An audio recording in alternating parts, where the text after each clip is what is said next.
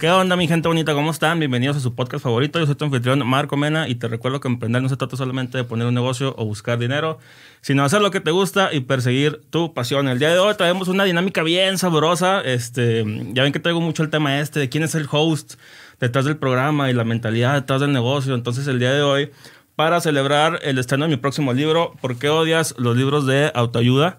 Este, que sale la próxima semana. Vamos a cambiar aquí la dinámica y Josh eh, que ya conocerán, me va a entrevistar a mí. Entonces le cedo la palabra al buen Josh. Vamos a estar platicando ahorita de cuál es la diferencia entre las personas que sí tienen éxito en lo que hacen.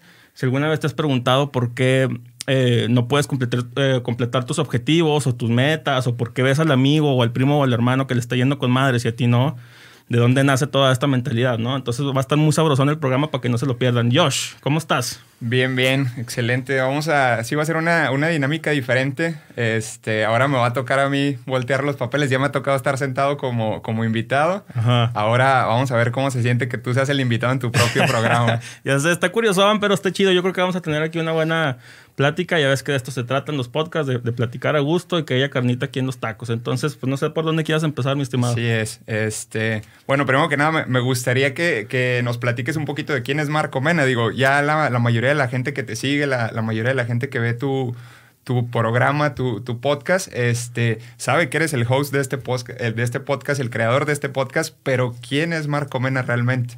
Es una pregunta complicada, ¿eh? filosófica también medio, porque ¿quién soy? ¿Soy escritor acaso? ¿Eso es lo que me define? ¿Soy emprendedor? ¿Eso es lo que me define? ¿Soy Marco? ¿Eso es lo que me define? este, pero les voy a platicar un poquito de mi historia y ya de ustedes, de ahí sale, puede, puede salir la, la conclusión, ¿no? Entonces, este, yo empecé a emprender, antes que nada, que de ahí nace el nombre del programa, eh, porque en su momento estudié una carrera que no me terminaba de convencer. Y así como yo me di cuenta que había mucha gente que estaba en el mismo camino, de que estaban estudiando o haciendo algo de sus vidas que no era necesariamente lo que les apasionaba o lo que les gustaba, ¿no?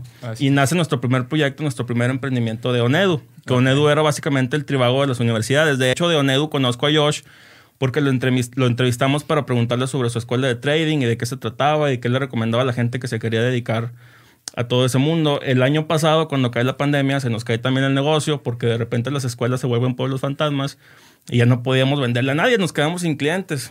Yo creo que es algo que a todos nos pasó, ¿no? fue, fue un periodo muy complicado que a mucha gente también le fue muy bien con la pandemia. Empezaron a vender, lo del rollo de las nenis se volvió muy popular, el rollo de, por ejemplo, Luna Dulce Repostería, que le mandamos un saludo, que empezó a vender eh, postes, también le fue muy bien. Pero a nosotros nos fue pésimo. Entonces, este, eh, ¿qué fue lo que más teníamos todos en el tiempo de la pandemia? Tiempo. Independientemente de cualquier cosa, teníamos tiempo, estábamos encerrados, no teníamos muchas cosas que hacer. Eh, y yo me pude haber quedado a morir con el negocio y con la mentalidad de que me fue de la verga, o podía cambiar un poquito el chip y hacer otra cosa. Y de ahí nace como que la idea de escribir un libro. Entre mi socio y yo pensamos, oye, ¿Qué le podemos ofrecer a las universidades con las que trabajamos ahora que regresemos para trabajar con ellas? ¿Qué tal si en las pláticas que damos metemos ahí que tenemos un libro? Eh, y mi socio y yo lo empezamos a desarrollar, pero ahí dentro del desarrollo del mismo nos dimos cuenta que ya teníamos suficiente material cada uno para sacar un libro cada quien. Entonces de ahí nace mi primer libro, Cómo emprender y no morir en el intento. Eh, y para acompañarlo yo estoy muy basado, muy inspirado en la carrera de Roberto Martínez. Que el güey, además de ser escritor, pues es creador de contenido. Y para promocionar o publicitar su libro, hace videos, hace podcast, hace toda una serie de videos muy interesantes, ¿no? Este, de ahí fue de donde nace también el podcast Cómo emprender y no morir intento, donde yo me empecé a preguntar, oye, ¿cuál es la diferencia eh, que tienen en el chip las personas que les gusta emprender, que les gusta tener sus propios negocios, que les gusta perseguir su arte, que les gusta perseguir su pasión. Serán realmente fundamentalmente diferentes de las personas que no lo hacen o que prefieren tener una seguridad o un trabajo estable. Y los empecé a entrevistar y entrevistar y entrevistar. Nace el podcast, nace el formato del video. Empecé a aprender a editar, que ahorita ya me la rifo con la edición de los videos, la verdad. Eh, ha sido un proceso muy, muy complejo, muy complicado, muy largo, pero muy satisfactorio también. Ok, a ver, platícanos un poquito de ese proceso, porque nos comentabas que dentro de, este cambio de chip de emprendimiento, tú estudiaste una carrera que a lo mejor no estabas tan conforme y eso probablemente fue lo que te inclinó, te orilló a, decir, quiero ser emprendedor. ¿Cómo es ese cambio de, de, a lo mejor tener un trabajo estable, de recibir tu sueldo, de estar cómodo hasta cierto punto? A lanzarte ya al tema del emprendimiento? Digo, porque esto es una montaña rusa. Claro. ¿Cómo fue ese proceso para ti al momento que cambias ese chip? Pues mira, fue, fue un periodo de transición, no me resultó tan complicado, como que siempre había tenido yo este, este tema, este show, de que en una organización no eres indispensable, o sea, te pueden cambiar de un día para otro, ¿no? Y no me gustaba esa dinámica, o sea, no me gustaba esa dinámica de poder que tenía la otra persona con la que estaba trabajando, de que cualquier día si se le hinchaba uno, me podía seleccionar con el dedo y decirme, ahí nos vemos. este, yo fui profesor durante mucho tiempo, este, me gustó mucho, hice muchos amigos ahí, mucha gente, incluso llegaron, han ido, de mis exalumnos, han ido al podcast, que ya tienen sus negocios y sus proyectos, entonces eso está muy cool, ¿no? Este, pero hace poquito entrevistamos a Marcus Dantus, recordarás, tuvimos ahí una, una, cápsula al Shark, que le mandamos un saludo, y güey me decía que cualquier cosa que te haga sentirte incómodo, esa es una oportunidad de emprender. Entonces yo me sentí incómodo con lo que estaba haciendo y dije, chingue su madre, vamos a hacer otra cosa diferente. Este, y de ahí nace, nace este rollo. Lo más complicado quizá es que este, esta red o este sentido de seguridad ya no lo tienes porque ya no te está cayendo tu dinero semanalmente o quincenalmente o mensualmente, ya tú le tienes que estar rascando y ver de dónde sacas para pagar todo lo, lo que tienes que pagar y entre más creces, más deudas te empiezan a llegar y más cosas tienes que pagar. este, y es complicado, ¿no? Porque tú lo sabes que te dedicaste al trading tanto tiempo. El rollo de las finanzas es complicado. No a cualquiera se le da, número uno, número dos, no te lo enseñan en cualquier lado. Entonces empiezas a generar dinero y así como te llega, te lo empiezas a gastar. Que ha sido uno de mis cocos durante... el tema de la educación financiera. El tema de la educación financiera. Pero en cuestión del cambio del chip, siempre me sentí muy bien porque emprender me permitió explorar mi parte creativa que en otros lados no podía hacer de la manera que yo quería hacer. O sea, a lo mejor si me hubiera seguido por el camino de ser profesor, tener esta red no me hubiera motivado o impulsado a escribir mis libros, ¿no? Que quedaron, la neta, están muy chidos. O sea, sí, sí, sí. Estoy muy orgulloso de cómo quedó el segundo libro. El primer libro, la neta, es un asco. Está chido el contenido, pero el formato y la edición no me quedó nada bien porque lo hice todo yo de manera independiente. Este... Prueba y error. Prueba y error, súper prueba y error. Pero básicamente el primer libro lo quise hacer para ver si podía hacer realmente un libro, ¿no? Este, la gente cree que es más complicado de lo que es, en el sentido de que sienten que es una tarea demasiado titánica, de que no mames, o sea, está muy difícil ponerme a escribir, ¿de dónde voy a sacar 40 mil palabras? Pero cuando ya lo estás haciendo, todo va tomando sentido y poco a poquito, de repente empiezas con una palabra y tienes una novela, ¿no? Ok, excelente. Ahorita vamos a hablar un poquito del libro, pero quiero saber, o sea, ¿qué fue lo que te llevó a, terminar ya ahorita segundo libro? Empezaste a emprender, este, ¿cómo es que nace ONEDU? ¿Cómo es que nace ese tema del de, tribago de las universidades, ese tema de, poder ayudar a la mejor a los jóvenes a elegir una carrera? O a lo mejor a descubrir su pasión para saber a qué se tienen que dedicar. ¿A quién se le ocurrió la idea? ¿A ti? ¿A Isaac? Que le mandamos un, saludo. a mi socio Isaac. Este, ¿Cómo nace el, tema de, Onedu? Este, fíjate que Onedu nace, se me ocurre, se me ocurrió a mí una mañana de, un, de enero de 2014. Me desperté después de un sueño en la mañana y sabía que lo tenía que hacer. Sabía que así como yo tenía como que este rollo o este complejo emocional de que yo veía mucha gente que se dedicaba a hacer lo que les gustaba, yo no estaba a lo mejor tan a gusto. Puede que haya mucha gente que les pase lo mismo, ¿no? Entonces... Yo creo que sí es un tema muy... Es un tema, es complicado. Así es. Es un tema que pues obviamente cuando nos metimos en la investigación para hacer la empresa te, te vas dando cuenta que sí, efectivamente, checas los índices de deserción escolar, por ejemplo, universitaria muchísima gente se mete y en el primer semestre o en el, segundo semestre se salen de las carreras y, buscan otras. Luego pasa esto que muchas veces mi papá fue médico y por herencia o por la familia que quiere que estudie, yo también soy médico, pero realmente no es algo que me apasiona. Exacto. Y es ahí donde entraban ustedes, ¿no? Claro, porque es un, es un tema complejo el de la presión social. O sea, desafortunadamente, para bien o para mal, somos resultado de, de nuestra evolución, güey. Entonces es complicado porque lo que el mono ve, el mono hace, güey. Entonces, si de repente tú ves que todo el mundo va en una dirección, querer salir de ahí es bien difícil porque no nomás, no nomás te vas a sentir incómodo con hacerlo, sino que la gente te va a decir que está mal que lo hagas. Entonces, cuando el, el niño que viene de una familia de doctores, de repente ya no quiere ser doctor primero que nada tiene que combatir el estigma de que todo el mundo le va a decir, oye, tienes que ser doctor porque toda tu familia es también de doctores, güey. Así es. Y luego los amigos le van a decir, no mames, a los doctores les va muy bien, ganan muy bien, güey, ¿por qué te vas a querer cambiar si ya tienes toda una infraestructura? Carnal, pues es que a mí no me gusta, chinga, me quiero dedicar a hacer otra cosa, güey. Ajá. Entonces, es, pero es complicado porque luego no tenemos tampoco la infraestructura para apoyar cuando la persona toma una decisión diferente de lo que se espera que tome, ¿no? Así es. Entonces es complicado, o sea, a lo mejor yo quisiera hacer, yo por ejemplo, yo quería estudiar cine, dedicarme a la Excelente. cinematografía, un rollo más creativo, pero las carreras eran muy caras o no sabía dónde estaban, Ajá. no sabía qué universidades las ofertaban ni cuáles eran los planes de estudios. Claro que te estoy hablando en su momento, a lo mejor todavía no existía todo lo que es Google el día de hoy, estaban sus inicios.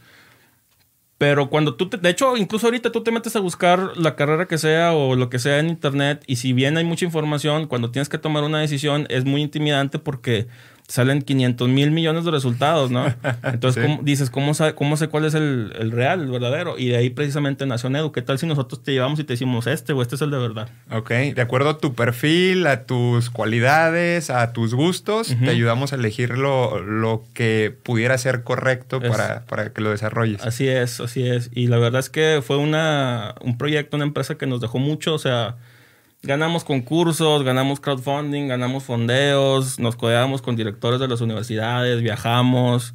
Este, empezamos a crear contenido gracias a Nedu, que a lo mejor no es lo que estamos haciendo ahorita. Nos daba mucha pena salir frente a cámara y las entrevistas las hacíamos este, nada más de una persona y luego le metíamos ahí las preguntas en off y era muy complicado, pero nos dejó muchísimas satisfacciones y nos dejó muchísimos contactos. Simplemente tú que no te hubiera conocido si no hubiera sido por eso, probablemente. Así es, excelente. Sí, digo, me, me gustaba, o sea, quería tocar esta parte porque de ahí se va abriendo el, el tema. Hablamos de la, la parte de que empezaste a crear contenido. Hoy en día, a lo mejor gracias a que inició Nedu, a que empezaste a crear contenido de, de aquella forma, hoy en día estás creando contenido. Ahora, platicabas un poquito acerca de que pues vino la pandemia y yo creo que es que algo que a, a todos nos afectó este, de diferentes maneras. Eh, eh, temas de comida a lo mejor sí se fue un poquito más, más fuerte, Para como lo platicábamos la, la semana pasada. Claro. Pero, ¿cómo es que eh, en, en esta parte de la pandemia cambias ese chip? Digo, porque muchos tuvimos yo creo que las mismas oportunidades, pero no todos las aprovechamos. O sea, tú te- te mencionabas algo importante, todos teníamos tiempo en la pandemia. ¿Cómo nace esa parte de decir, quiero aprovechar mi tiempo y pues voy a, a escribir este... Un libro, o sea, ¿cómo, ahora, qué fue lo- también lo que te inspira a poder escribir un libro y sobre qué? Eh, fíjate que es muy interesante que, que lo preguntes. De hecho, yo cuando empecé a escribir mi primer libro, que nunca verá la luz del día, o eso digo, lo escribí en 2013, porque eh, la que, quien fuera mi primer amor en su momento me rompió el corazón, güey. Yo caí en una profunda depresión de que no sabía qué hacer con mi vida, o sea, hasta pensaba en darme un balazo ya para terminar, porque cuando, cuando me agüito, me agüito muy feo, ¿no? Ok. Eh, ya he construido por ahí una, una red o una infraestructura para no tener que caer tan allá. Pero sí me estaba preguntando, que, o sea, y, y- y digo, se me ocurrió algo muy inteligente. Pensé, ¿cómo le hago para convertir algo negativo que me está sucediendo, todo esto que siento, en algo positivo? Y empecé a escribir, y resulta que escribir en sí mismo es terapéutico. Entonces maté dos pájaros de un tiro. Ahora sucedió algo similar, ¿no? Te agüitas porque de repente hablas y tus clientes ya no están y ya no puedes vender, pero está chido porque piensas, bueno, esto no es el fin del mundo. O sea, muchas veces cuando caes en, en- en el hoyo piensas que ya se acabó todo. No, bueno, la neta, nada más te puedes parar y, y- y salir.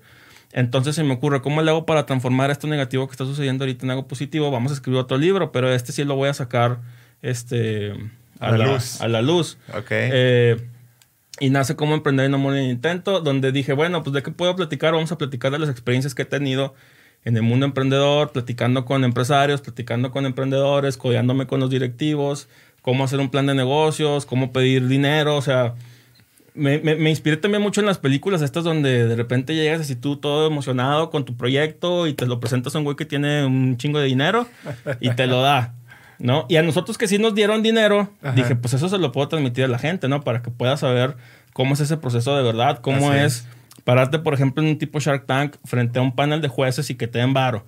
¿Cómo Ajá. es pararte frente a güeyes que tienen mucho dinero, este, que son inversionistas y que te den varo? ¿Cómo es este, hacer un plan de negocios desde el principio para que tu idea esté bien estructurada? ¿Cómo es acercarte a vender? ¿Cómo es acercarte al marketing? ¿Cómo es la mentalidad de éxito? Ya empezaba con ese tema. Eh, que a lo mejor no has tenido hasta ahorita, que es lo que te impide que te impulsen eh, tus proyectos. Y de ahí nace pues el primer libro que la verdad, eh, como les digo, fue, fue un gran experimento. O sea, tiene mucho contenido que está muy padre. El, el acomodo a lo mejor no es el mejor. La edición tampoco no me quedó tan buena. Pero quería ver si realmente tenía con qué y de ahí surge. Excelente. Ok, entonces, el primer libro cómo, cómo emprender y no morir en el intento. ¿Qué, ¿Qué, sale primero, el libro o el podcast? Sale el libro. Ok. Y a raíz del libro empecé con el podcast. De hecho, los primeros dos o tres episodios los hice en vivo, eh, con un formato muy similar a este, eh, incluso por Zoom, y empecé a experimentar con Facebook Live. Eh, fue muy complicado porque son rollos de, de, Tú crees que es muy sencillo simplemente poner la cámara a grabar, y o sea, en ese aspecto sí, pero si se te cae, por ejemplo, la señal o si de repente la otra persona no se escucha, lidiar con todo eso es, es, complicado. Entonces lo, lo fui aprendiendo a la mala. Después de eso ya empecé a grabarlo. Empecé a grabarlo, le empecé a meter ahí un poquito más a la cuestión del sonido y a dos cámaras. Eh, y así, así nació básicamente. Ok, excelente. Ahora, platícanos o platícame un poquito cómo es ese proceso o más bien cuál es ese sentimiento. Digo, yo creo que eh, hay una frase de que este, escribe un libro, planta un árbol y cría un hijo, algo así, ¿no? Y esa es como que la frase de que te, te posiciona o te coloca de que has, has logrado algo.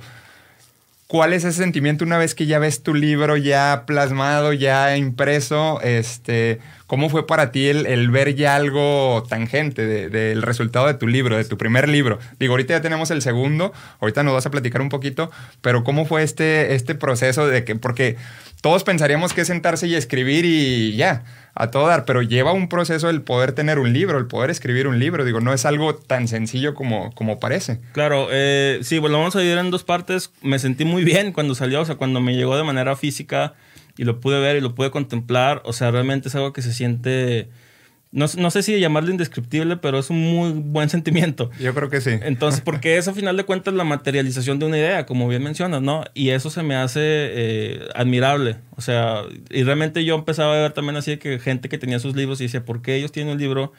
Y, yo, no. o sea, a mí tanto que me gusta escribir, ¿no? Supuestamente. Ajá. Entonces me llega mi primer libro y, y es muy padre. Ahora, ¿cómo es el proceso? Eso también es interesante, porque como yo soy autor independiente, todo lo hago yo. A diferencia de tiempos de antaño, que, que, básicamente la tecnología y las redes sociales han cambiado todo eso. Antes, si tú querías escribir un libro y que la gente lo conociera, tenías sí o sí que acercarte a una editorial que escogiera tu proyecto y que te diera los términos que ellos querían. ¿no? Entonces, si tú vendías el libro en 200 pesos, por decir algo, a ti te tocaban 30, 25, 40 pesos de cada libro vendido, porque lo demás iba a la gran infraestructura, de la maquinaria, exactamente. Eh, pero la ventaja que tenemos ahora es que, por ejemplo, mi primer libro lo, lo, hice todo a través de Amazon. Tú te metes a Amazon y, ellos te dan toda esta, en la página básicamente tú metes ahí la información eh, y hay una madre que se llama impresión bajo demanda donde cuando tu libro ya está en línea, en lugar de que impriman mil ejemplares, la gente lo compra, se imprime y se le manda.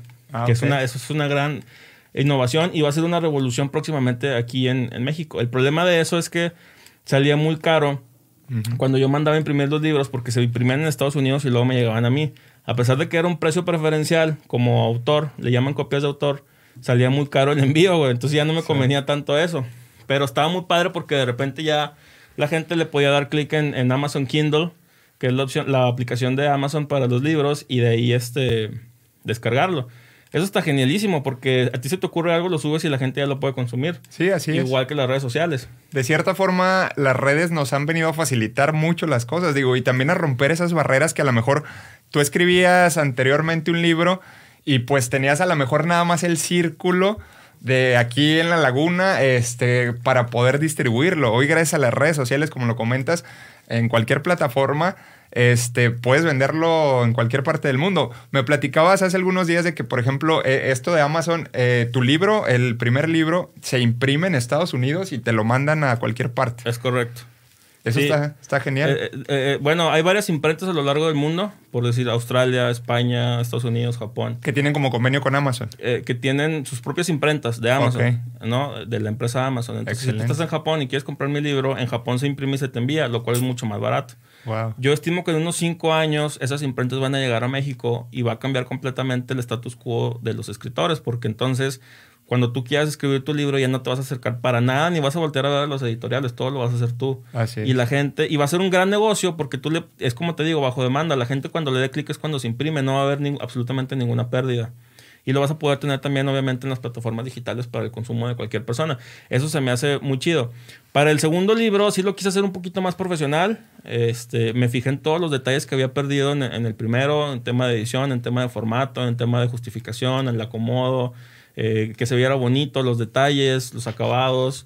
De hecho, aquí lo, lo- lo pueden ver. Este va a estar a la venta próximamente en mi página y en Marco Men Oficial en Facebook, en Instagram. Eh, y, y estuve viendo aquí en la laguna de donde somos para ver con quién me podía acercar a que me imprimiera el proyecto. güey. Y aquí hay muchas imprentas, imprentas muy grandes, pero como no se especializan en eso, te lo dejan muy caro y luego no te conviene a ti como escritor. Así es. Eh, y escribí en, en Facebook, lo- la maravilla, bendito Facebook, la neta. Puse, oiga, necesito eh, imprimir mi libro, ¿con quién? Y un güey de Guadalajara, Israel Alfaro, que te manda un saludo si me estás viendo, de Casa Editorial, eh, Editorial Casa de Letras, me manda mensaje y me dice, güey, yo te lo hago. Dije, ¿cómo? Sí, yo Chingón. tengo esto, esto y esto y te puedo ayudar a que salga tu libro. Vámonos. Entonces, este sí, haz de cuenta que me tardé, no sé, cinco meses en escribir el libro y me tardé otros cinco o seis meses en, En que saliera en a la que luz. saliera a la luz. Sí. Excelente.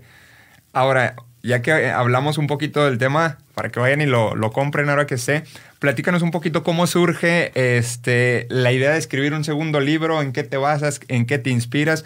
Digo, ahorita mencionabas este, mucho a, a Roberto Martínez, este, que le mandamos un saludo y esperemos algún día también pueda estar aquí en el, en el podcast. Próximamente vas a ver algún Robbie. ¿Qué, qué te inspiró? Digo, porque simplemente el, el- el- el título del libro es, es algo así como que te pone a pensar. ¿Por qué odias los libros de autoayuda? Sí, la verdad es que tengo un amigo que al güey le caga el tema de la autoayuda, de la motivación y la superación personal y creer en ti mismo. Y el rollo de la ley de la atracción le, le caga. Ok. Entonces yo decía, o sea, está bien que un tema no te guste. Todos tenemos nuestro derecho de decir, pues igual que la comida, no es que no me gusta tal cosa y se chingó. El problema es cuando ni siquiera te das la oportunidad de probarlo porque ya traes una noción preconcebida de cómo es. Entonces es. tú odias la autoayuda o el desarrollo personal o la superación o la motivación porque más allá de una idea que tú tengas de que ya lo leíste y no te gustó, te vas con la finta de lo que dicen otras personas o, o- o otros autores y te quedas con eso y ya nunca vas. Entonces, eh, nace porque muchas veces nos cerramos al conocimiento que nos puede ayudar a crecer sin siquiera consumirlo o darle la oportunidad. ¿Por qué odias los libros de autoayuda? Es de hecho un título irónico que más allá de, la autoayuda se trata sobre la diferencia entre las personas que sí consiguen sus objetivos y las personas que no. ¿Cuál es la clave en la mentalidad del éxito? ¿Por qué a la otra persona siempre le va bien y a mí no es que no me vaya bien, pero mis, mis proyectos no los termino, no los concreto, no los empiezo, ¿no? Entonces ahí a través de historias y relatos le empezamos a dar forma. Excelente. Yo creo que es un tema, es un tema muy importante, el tema de la, de la mentalidad. Digo, ya lo hemos hablado en algunas ocasiones, eh, eh, la vez precisamente que me tocó estar aquí como, Ajá. como invitado, este, hablamos un poquito del tema de la, de la mentalidad y yo creo que eso es algo que, que nos pasa mucho a- en general a todos. O, yo creo que nos vamos desarrollando, vamos creciendo con creencias limitantes que a lo largo del, del tiempo nos van frenando en hacer ciertas cosas. ¿Cómo podemos, bueno, por ejemplo, en, en el libro hablas un poquito de eso. ¿Qué recomendación le hacemos a esas personas que a lo mejor piensan de esa manera, de que por qué él sí y a mí no? O, o por qué fulanito sí lo logró y yo no. En el libro ah, puedo encontrar como ese tipo de, de ayuda, ese tipo de, de respuestas. Sí, el, el libro está estructurado, son varios capítulos. Cada capítulo trae, digamos, no, no sé si llamarle reglas o anotaciones, que dice básicamente, ¿por qué odias los libros de autoayuda? Número uno, te viene una explicación, por decir, tú ya crees en ti mismo, tú ya crees que eres capaz de hacer las cosas y la madre, ¿no? Y luego te dice por qué realmente no es eso. El problema es que muchas veces, el- el- el- el- la gran situación que nos divide a nosotros, de la gente que sí está haciendo lo que quiere hacer o lo que le apasiona o, o comenzando sus proyectos, es que todos vivimos en una burbuja. Es imposible no vivir en una burbuja. La burbuja es básicamente el conocimiento y las experiencias que tenemos a lo largo del tiempo. ¿sí? Y muchas veces el éxito de un proyecto está un poquito después de esa burbuja. Pero si nadie te llega y te dice que vives en una burbuja, probablemente no te vas a dar cuenta que estás en una burbuja, güey. ¿Por qué? Porque tu conocimiento y tu percepción es limitada. Solamente puedes experimentar en tu cerebro lo que tu cerebro ha tenido eh, en experiencias antes. ¿Sí me explico? Como el ejemplo este de los caballos de carreras, ¿no? Que ellos Como los caballos visión es únicamente tienen hacia esta el madre las tienen un nombre las alforjas que no las alforjas son para cargar unas madres aquí en, en- en los ojos entonces tú se las quitas y de repente ven todo el mundo y dicen ah cabrón esto es mucho más de lo que me imaginaba Así es. es igual con la gente, yo le llamo la gente de mentalidad próspera, que siempre anda viendo cómo le hace, cómo le hace. Y muchas veces en ese cómo, cómo le hace, está saliendo de tu zona de confort un poquito. Que estoy muy peleado con el tema del rollo de la zona de confort. Sí entiendo la parte de salir y sí hablo mucho de eso en el libro. Pero la gente, precisamente por estas nociones preconcebidas que tiene o estos prejuicios, cuando tú le dices zona de confort, de inmediato te dicen, no, es que eso es coaching. No, es que eso es desarrollo personal, eso es motivación, eso es superación. Y o sea, evidentemente sí, porque eso se trata, pero no de la forma en la que la gente lo cree. Esto es más algo práctico que te puede servir para que cambies un poquito tu forma de pensar, ¿no? Y ahí es donde está la clave para que hagamos las cosas. O sea, si a lo mejor tú te sientes una persona que es muy introvertida y quieres más amigos, güey, es que no te queda de otra más que cambiar un poco tu forma de ser. Así es. Sí, si te quedas igual que como estabas, eh, ya lo decía Albert Einstein, no sé si la, la frase sea de él, pero Ajá. solamente un tonto espera este, resultados, Resultados distintos diferentes. haciendo siempre lo mismo, ¿no? Entonces ahí está, ahí está el problema. El libro habla un poco sobre, sobre ese, todo ese desarrollo y ese tema. Excelente. ¿A qué crees que se deba este tipo de, de mentalidad? ¿Tendrá que ver en el entorno en el que nos desarrollamos? ¿Tendrá que ver la gente con la que nos juntamos? ¿Qué crees que es lo que influya para que vayamos desarrollando este tipo de, de mentalidad? Tanto una mentalidad de decir, pues es que no me gusta el tema del coaching, no me gusta, yo no creo en nada de eso, a, a la mentalidad de que a mí sí me sirve, a mí sí me interesa, este, yo sí creo en la ley de la atracción, yo sí creo en, en el temas de abundancia, no sé. ¿Qué crees que, que influye ese tipo de mentalidad? Es que influye todo, amigo. Eh, es como Diego Rusarín, su ya ahora famosa pregunta de por qué crees lo que crees. Ajá. Y es que creemos lo que creemos porque al final de cuentas hemos, la vida nos ha empujado en esa dirección. O sea, tú eres el resultado de todo lo que has experimentado, todo lo que has vivido, todo lo que te ha pasado, lo que has sentido, las emociones. Excelente. Todo eso te va moldeando, ¿no? Y, y por eso crees en cierto momento de tu vida, crees algo porque te ha pasado ciertas cosas. Si tú te vas al pasado cuando estabas más morrillo, ¿cómo pensabas que era el amor? De cierta manera. Entonces, este, pero te rompen el corazón y te das cuenta de repente que el amor no es así, Ajá. que tiene otras facetas, que tiene otros componentes. Es hasta que la vida te va brillando hacia esos lugares que tu espectro se amplía y empiezas a tener unas nociones diferentes de, de la vida, ¿no? Así es. Entonces, somos el resultado de todo lo que hemos vivido. Por eso, cuando te preguntan por qué crees lo que crees, es eso. Es la vida, güey. Para allá te empuja. Es complicado de cambiar y lo mencionaba con Anaí Contreras, le mando un saludo, eh, anfitrión aquí de Madres hasta la Madre, donde hablábamos de que es como un trauma o, o un- o una fobia, güey. Es como, la- hay gente que le tiene fobia a las cucarachas. Tú no le puedes decir con palabras bonitas y que es, échale ganas y todo va a cambiar, que de un día para otro ya no le dé miedo a las cucarachas. Ajá. Tiene que ir a terapia o tiene que ir a un proceso muy largo en el que a lo mejor se tarda uno, dos, tres, diez años para que las cucarachas ya no le causen trabajarlo y todo, ¿no? Sin embargo, la gente se ha quedado por este echaleganismo que existe ahorita muy popular gracias a las redes sociales, con el tema de que lo puedes superar de un día para otro y nada más lejos de la verdad. Eh, vamos a ir a una pequeña pausa y regresamos ahorita con el tema este de por qué odias los libros de autoayuda. Volvemos. Ah, ya, ahí ya me escuché, aquí sí que ya estamos en vivo. Este, regresamos amigos aquí después de esta pequeña pausa. Vamos a mandar saludos eh, a la gente que está aquí en, en el en vivo. Les agradezco muchísimo que estén dándose la vuelta por acá al programa. Saludos al muy buen Cristian de la Fuente que está ahí echándole, preguntando que dónde, dónde consigue el libro también. Próximamente en, en la página de Marco Men Oficial, en Instagram y en Facebook. Este, ¿qué más? ¿Aquí? ¿Quién? ¿Qué? A ver. Que- que- saludos ahí para... Tengo aquí otra información. Dice. Así es esto, amigo, cuando estamos en vivo. Cosas pasan. Vuelve Mau Nieto a Torreón, la figura más extrovertida de todo Coapa. Llega con humor negro café y un poco de blanco a darte un show característico de comedia, claro que sí. Eh, es que WeFan presenta Mau Nieto el sábado 4 de diciembre, Teatro Isauro Martínez 8 pm. Eh, uso de cubrebocas obligatorio, obviamente. Últimos boletos los pueden conseguir ahorita. Vamos a poner ahí los vínculos. La entrada al show es para personas desde los 13 años. Pueden conseguir boletos aquí con Soliradio. Conmigo. Ah, en WeFam, en WeFam, claro que sí. Ahí para que se den la, la vuelta, vamos a poner los vínculos en los comentarios este, acabando ahorita la transmisión para que lo chequen y se den la vuelta ahí con, con el buen Mau Nieto, que estuvo hace poquito con este Roberto Martínez platicando sobre su carrera y sobre lo que sigue. Muy interesante eh, su carrera. Con su bigote peculiar. claro que sí. Eh, déjame termino nada más de, de, los saludos aquí. Alan Sarmiento, claro que sí. Le mando un saludo, amigo de toda la vida. Eh, tenemos también al buen Ángel Monsiváis.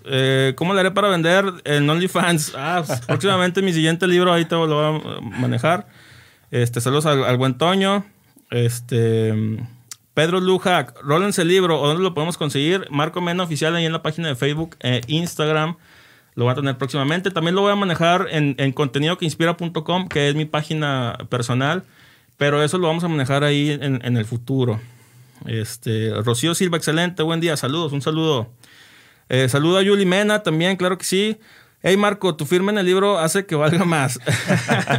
claro que firmarlo. Hay que ponerlo a firmarlo. ahí, ahí próximamente vamos a hacer también la presentación del libro. Yo estimo que en unas dos semanas. Obviamente que voy a invitar aquí al equipo de Solid Radio. Voy a dejar unas copias aquí también. Me voy a poner de acuerdo con los otros hosts de aquí de los programas para que puedan regalar ahí copias del libro en, alguna dinámica que se les ocurra. Estoy muy orgulloso, la verdad, de, este libro. ¿Me querías hacer una pregunta al respecto? Ah? Sí, sí, sí. Eh, ahorita que estamos en el corte, estaba pensando la, parte de, por ejemplo, si, si yo, Josh, este, quiero escribir un, libro, ¿cuál es ese proceso de, de 0 a 100 para, para poder empezar desde que empiezas hasta que lo tienes ya este, en tus manos? Claro, es un proceso que es relativamente sencillo cuando ya lo comprendes. Claro que tiene sus altas y sus bajas, como todo. Pero lo número uno es decidirte en la temática. ¿De qué quieres que se trate tu libro? Si por ejemplo, si quieres hacer una novela, ¿cuál va a ser la historia de la novela? Dividir los arcos, principio, este, intermedio y final, la conclusión. Si quieres que sean más libros, ¿cómo le vas a hacer para dejar ahí un algo de suspenso al final? continuación. Los personajes, ¿no? Este, les recomiendo también mucho leer, porque a final de cuentas un libro, nada hay nuevo bajo el sol, es una frase por ahí que existe. Okay. Entonces, lo único que haces tú es acomodar las palabras de una manera diferente que te haga sentido a ti. Hay que leer mucho, para poderte inspirar en todos estos autores ya reconocidos y en la forma en la que ellos escriben y tú de repente poder agarrar tu propio estilo. Pero bueno, entonces ya tienes tu tema. Ok. Lo segundo más importante es sentarse a escribir. Tienes que ver esto como un trabajo, como una disciplina. Todos los días dedicarle una, dos, tres, cuatro horas al ritual de sentarte frente a la computadora o frente al papel o frente a la máquina, lo que te sirva, y empezar a teclear y teclear y teclear. Ok un paréntesis ahí. ¿Cómo, cómo hacer en, esas, en esos días en que a lo mejor no hay esa inspiración para escribir? Porque digo, pues es muy fácil sentarte cuando andas inspirado y lo que te fluye y lo que te sale, este, pues lo vas, lo vas plasmando. Pero luego esos días en que a lo mejor no traes ganas, en los que andas cansado, que a lo mejor no te va a fluir tanto la, la inspiración para escribir, ¿qué hacer en esos casos? Es que ahí hay una trampa, amigo, que es el de la inspiración. Creemos que necesitamos estar inspirados para hacer las cosas. Y tiene más resultado hacer las cosas de manera disciplinada que hacerlas cuando traes muchas ganas. Porque la disciplina es constante. La inspiración te llega de repente. Ok. De repente algo, algo enciende dentro de ti que hace que la inspiración este, nazca, ¿no? Esa, esa llamita. Pero la inspiración es muy rara. Va a haber días en los que vas a andar muy inspirado, muy motivado y va a haber días en los que no. Y no estoy diciendo que no te puedas tomar de repente un break para relajarte también, porque luego puede ser muy pesado la carrera de escribir. Sin embargo, tienes que hacerlo de manera constante, poco a poquito. Pónganse objetivos, pónganse metas, decir, ahora voy a escribir una página o dos páginas. Oye, si escribes una página diaria, que no son muchos, son 250 palabras, en un año tienes un libro escrito. Wow. ¿No? Entonces, pero sin embargo es cuestión de constancia, es cuestión de darle todos los días, todos los días. Bien lo dice Yokoi Kenji, ¿no? La, disciplina tarde o temprano vencerá la inteligencia. Vencerá la inteligencia. Gran conferencista este, japo-colombiano, no sé cómo se le diga. Este, me gusta mucho lo que él dice y básicamente ese mensaje me, me hace mucho sentido. Entonces, realmente es la disciplina, es la constancia, es estar todos los días trabajando para lograr la meta. Eso es lo que separa a la gente que sí termina escribiendo los libros de los que no. Porque cuánta gente no me ha dicho, ah, yo también quiero escribir un libro, Marco, qué chingón que tú sí lo hiciste. Pues es que hazlo, siéntate y hazlo. Entonces, es, es, perdón, básicamente es un mito eso de que es que necesito andar inspirado para hacer, y, y no solamente escribir un libro, mucha gente nos detenemos por el hecho de que es que no ando inspirado, es que no me siento... O sea, aquí prácticamente el consejo que tú le darías a una persona que quiere escribir un libro o que se quiere dedicar a cualquier otra cosa es hazlo aunque no te sientas inspirado, aunque no te sientas con las ganas. O sea, es correcto. Sé, sé disciplinado. Sé disciplinado porque la inspiración la puedes utilizar a lo mejor para empezar. Normalmente, siempre al principio de un proyecto es cuando más motivado vas a estar. Ya después, dependiendo de cómo te vaya, es donde puede flaquear un poquito de repente, ¿no? Si te está yendo muy chingón, pues a lo mejor vas a estar también muy motivado. Y si no tanto, es donde más fuerza le tienes que meter porque la inspiración de repente ya no estuvo contigo. Recomiendo que si un día traen este fuego de la inspiración, lo utilicen para empezar y luego ya no se dejen este, guiar por él, sino que le hagan más caso a la disciplina y a la constancia. Entonces, algo que me ha servido mucho es ser muy, tener rituales, rituales en el sentido de que es un proceso de repetición todos los días, de hacer algo que te ponga en un mood o en un, feeling eh, correcto o adecuado para poder teclear las letras. Yo lo que hago es que escucho eh, música eh, vocal, trance vocal se llama. Ok. En ninguna otra faceta de mi vida lo escucho, güey. Nada más cuando me pongo a escribir o cuando me pongo a hacer un trabajo que requiera toda mi atención, yo sé que eso me va a poner en ese estado mental. Entonces, esos, esos ritualitos son muy, muy eh, importantes. Roberto Martínez lo dice, que él cuando, este, que él dice que él es muy visual. Entonces, para él escribir, después de, acabar de escribir un capítulo, él tenía unos vasitos de shots, escribió un capítulo, agarraba una moneda y la ponía en un vasito de shot. Okay. Y eso a él le representaba un avance, porque como te decía hace rato, el mono ve, el mono hace. Somos todavía muy instintivos en muchas cuestiones. Y si vemos el progreso de manera visual o de manera material, nos impulsa a seguir con las siguientes ideas. Así es, vas de cierta manera midiendo el, el progreso que vas teniendo. Es correcto. Otro eh, consejo que le quiero dar a la gente que quiere escribir es que cuando ya estés eh, eh, em, avanzado escribiendo, no te detengas tanto para hacerlo perfecto al principio. Escribe y escribe y escribe y eventualmente le puedes dar forma. Para eso es el proceso de la editada y el proceso del formato. O sea, al principio lo más importante es que tú puedas escupir el mayor número de ideas posibles y al final en el proceso de la edición las acomodas de una manera que haga todavía más sentido, ¿no? ¿Por qué? Porque el ser humano también tiende luego a ser muy perfeccionista. Cuando menos en mi caso yo soy demasiado perfeccionista por algunos detalles. He aprendido a trabajarlo con el tiempo, ¿no? Porque luego nunca sacas ningún proyecto. No existe la perfección. Y si te esperas a que algo sea perfecto, entonces, este... Sí, entonces es, complicado. Pero la cuestión es que, este... Chequen ahí eh, este rollo. Déjenme hago aquí algunos comentarios también que nos están saludando. Rocío Silva, felicitarlos por el nivel y calidad de contenidos que se encarga Sol de Radio. Claro que sí, un saludo a Rocío. Este, al Droppy, saludos al buen socio ahí del Soli, que también se dio la vuelta el otro día a platicar con nosotros. La verdad es que está muy, muy padre. Clave para cambiar los resultados, cambio de mentalidad y la forma de hacer las cosas. Lo dijo Cristian de la Fuente, háganle caso, un erudito. Este, te decía eh, sobre el proceso este de, de la editada. Entonces, escriban, escriban, escriban. Al final van a tener la oportunidad de corregir todo eso. Okay. Hay una teoría que habla de, sacar todos sus proyectos cuando están en el 80%. Si tú crees que algo ya está al 80%, en realidad es el 100%, sácalo y deja que el mundo lo juzgue, porque si te esperas a llegar al 100, te vas a esperar toda la vida. Y, y, ajá, y eso es muchas veces... Yo creo que eso es algo, eh, al menos no sé si sea en, en los latinos, en la mentalidad latina, de que muchas veces queremos ser perfeccionistas. Es que no pongo esto porque me falta esto. O es que Muchas veces incluso hasta el tema de que no tengo dinero, por eso no inicio un negocio. Correcto. Inicia un negocio para que tengas dinero. correcto. Y en el camino vas ingeniándote las ibas, pero yo creo que ese tema es lo que muchas de las veces nos frena a, hacer cosas. Digo, hay mucha gente con mucho talento, muy capaz, que a veces se frena para hacer algo por el tema de que es que si no tengo esto, no lo puedo hacer ahorita, por ejemplo, tú, mencionabas en el tema de la pandemia, surgió esta idea de que voy a escribir y, digo, qué chingón, este tenemos este, ya ahí algún tiempito trabajando juntos, este, nos hemos conocido, hemos este, llevado muy bien y para mí es un honor y es un gusto que, ahorita ya tengas tu segundo libro, me tocó ser, ser parte de esto y digo, qué chingón, felicidades. Ahora, mencionabas que primero, el primero de los puntos es definir el tema del que quieres hablar. Luego la parte de disciplínate, ponte a lo mejor metas y empieza, empieza este, a, escribir. Ya en ese proceso de escribir vas este, el tema de la edición, vas acomodando, porque muchas veces, en mi caso, se me complicaría el hecho de llevar un tema de principio a fin. Yo creo que más bien es las ideas que vayan surgiendo, las vas plasmando y en la edición vas ya acomodando, le vas dando forma, ¿no? Sí, de hecho yo lo que hago, que es un proceso también que le robé al Roberto, es que el güey dice que él anota todo en Google Keep. Ok. Que eso, eso yo ya lo hacía, pero lo que él comenta es lo siguiente, que todas esas ideas tú las puedes ir escribiendo y desarrollando y al final ya las vas acomodando a como hagan mayor sentido. Entonces, es, eh, si a mí algo me llama la atención, un libro que leí, o una frase de una película, o una parte de una canción, o alguna imagen, todo lo guardo en Google Keep. O sea, tengo ahorita como tres o cuatro años de mi vida recordado en notas de, de, cositas que me llamaron la atención. Y luego ya cuando estoy en el proceso de escribir un libro, simplemente agarro de ahí y lo termino desarrollando. Esto me llamó la atención por esto y esto y esto, lo vamos a meter aquí. Okay. Por ejemplo, algo que me gusta mucho es la prueba de los tres tamices de Sócrates. Uh -huh. Ya lo había platicado alguna vez, pero básicamente es, este, checa si lo que te dicen es verdadero, checa si te sirve y checa si no perjudica al otro.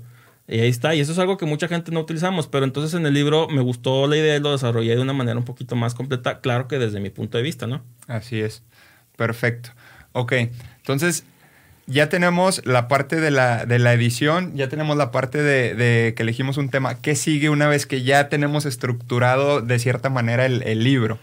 Si ya lo tienes más o menos editado, lo que sigue es eh, pre presentárselo a alguien para que lo lea, güey, que le dé un primer vistazo, que cheque a ver si no tiene errores ahí de gramática, de acentos, de acomodo, de sintaxis.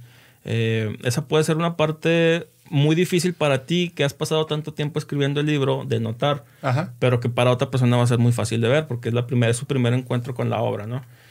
Ya que tengas eso, ya es momento ahora sí de mandar. Tienes de dos, o lo imprimes tú de manera independiente y te avientas todo el jale, o ves la manera de negociarlo con una editorial, que hay varias. Hay editoriales muy grandes que la gente puede conocer y hay editoriales muy chiquitas, hasta locales, donde te puedes acercar. Ahí va a ser cuestión de que cada uno vea qué es lo que más le conviene. Si tienes billetes, a lo mejor te conviene acercarte con una editorial que, vaya, si, si tu carrera, si tu vida no depende de tu carrera como escritor, eh, dedícate a, a, a, una editorial. Pero si tú quieres hacerlo para que te vaya bien, hazlo de manera independiente. Okay. Porque te toca más parte del pastel. Y tú puedes, ya básicamente también es algo que dice este eh, T. Harp Ecker, el güey de Secretos de la, Mente, mente Millonaria. millonaria. Eh, para que te vaya chido en la vida, este, hazlo por comisión, básicamente. Así es. No por sueldo, güey. Entonces acá es por comisión. Tú comes lo que cazas, la neta. Entonces, si yo vendo 3, 4 libros al día, me va a ir muy chido. Si no vendo ni madres, es porque yo no me puse las pilas para hacerlo, ¿verdad? Así es. De lo contrario, si crees que es demasiada presión, ve la manera de acercarte con una editorial que va a hacer todo el jale y cada tres meses es cuando se pagan las regalías, te va a caer ahí una lanilla.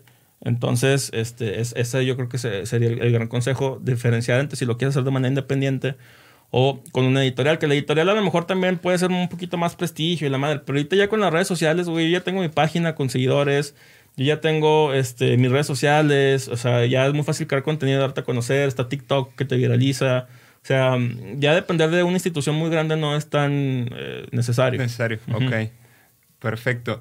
Este proceso de, mencionabas, porque su suena fácil la parte de, pues, lánzate como escritor independiente, pero es un proceso que no es tan fácil tal cual. Digo, a lo mejor como, como comentas, no toda la gente tiene el, el, capital para decir, me voy con este editorial, que ellos hagan todo y yo nada más recibo. Que parte de lo que vas a recibir no es lo mismo a que si tú te lanzas por tu propia cuenta y lo haces tú todo. ¿Cuál es ese proceso? ¿Cómo fue para ti en, en el caso del primer libro? El buscar editoriales, el buscar cómo imprimir, el buscar incluso a lo mejor si, si no tuviste capital o cómo fue esa parte de decir, busco inversionistas que me apoyen en mi proyecto este, para sacar a lo mejor el primer tiraje, ¿cómo fue esa parte? Eh, fíjate que me sentí muy eh, con suerte porque me encontré precisamente con esta iniciativa de Amazon en la que tú puedes ser autor independiente a un precio muy accesible y que Amazon te haga todo. Excelente. Entonces, eh, me, me, seguí por ese camino. Primero escribí el libro y luego ya dije, chingue su madre, a ver con quién lo, lo mando a imprimir.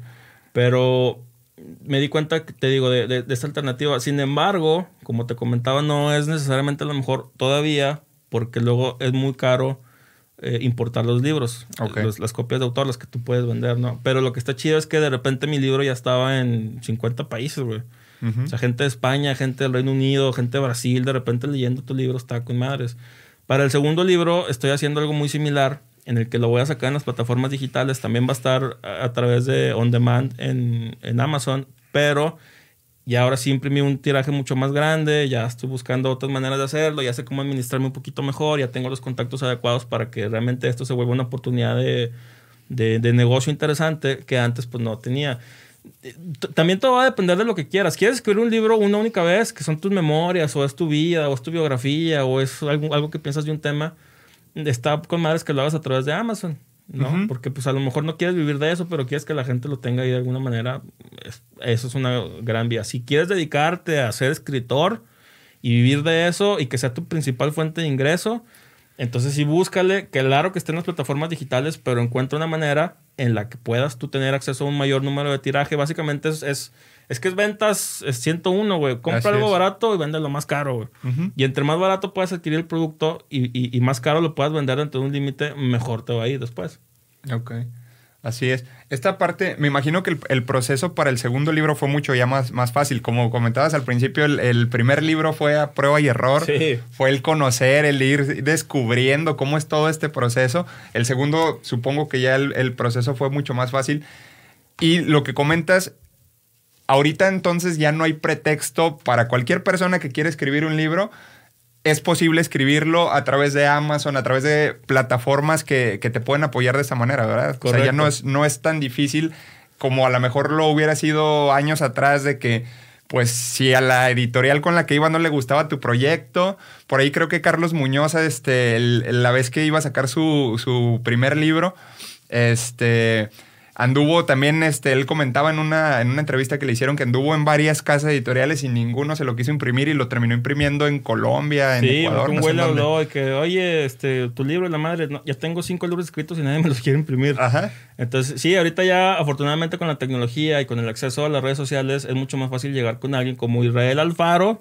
Ahí voy a etiquetar sus redes, el güey. Para que vayan para y lo... que le manden mensajito y con él, él, la neta, un tipazo, él te lo puede hacer todo desde 0 a 100. A mí como me gusta mucho clavarme en el proceso, este, para el segundo libro, como dices, a diferencia del primero, lo que hice ya fue, ya sabía, ya tenía la caneta para escribir, simplemente le di la estructura en la edición. Entonces ya aprendí cómo poner los pies de página, cómo ponerle la numeración correcta, claro que va a haber detallitos todavía, pero es que es un proceso que yo estoy esperando que para el tercer libro que quiero sacar sea mucho mejor. Sea mucho mejor. Mi meta es sacar un libro al año, güey. Excelente. Entonces, este, de hecho ya había empezado el tercero, lo tuve que cancelar. Estaba escribiendo la carrera, la biografía de una política de aquí de La Laguna, este, pero lo tuvimos que, parar.